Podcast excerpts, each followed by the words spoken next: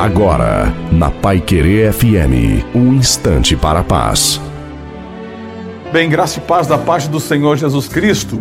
A palavra de Deus declara que a fé de Abraão moveu o coração de Deus.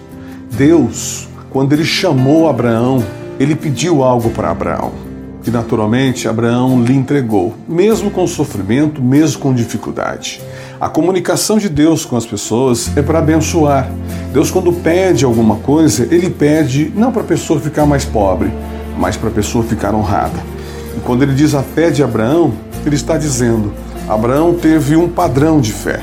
É exatamente isso que nós temos que buscar: exercitar a nossa fé, buscar o padrão da fé e levá-la a um nível que possa agradar a Deus. E naturalmente, quando ele pede alguma coisa, ele está falando das obras.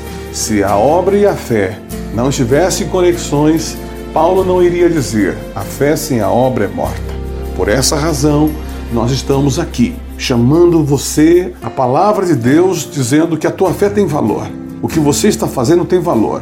Claro, se for em Deus. Se a sua fé estiver em objetos, amuletos, talismãs e qualquer outras coisas, está fora do texto. A sua fé tem que estar em Deus, no Deus de Abraão. Aí ele diz que é a fé de Abraão. Não se esqueça, para você não perder a sua fé, ela tem que estar em Deus. Deus te abençoe.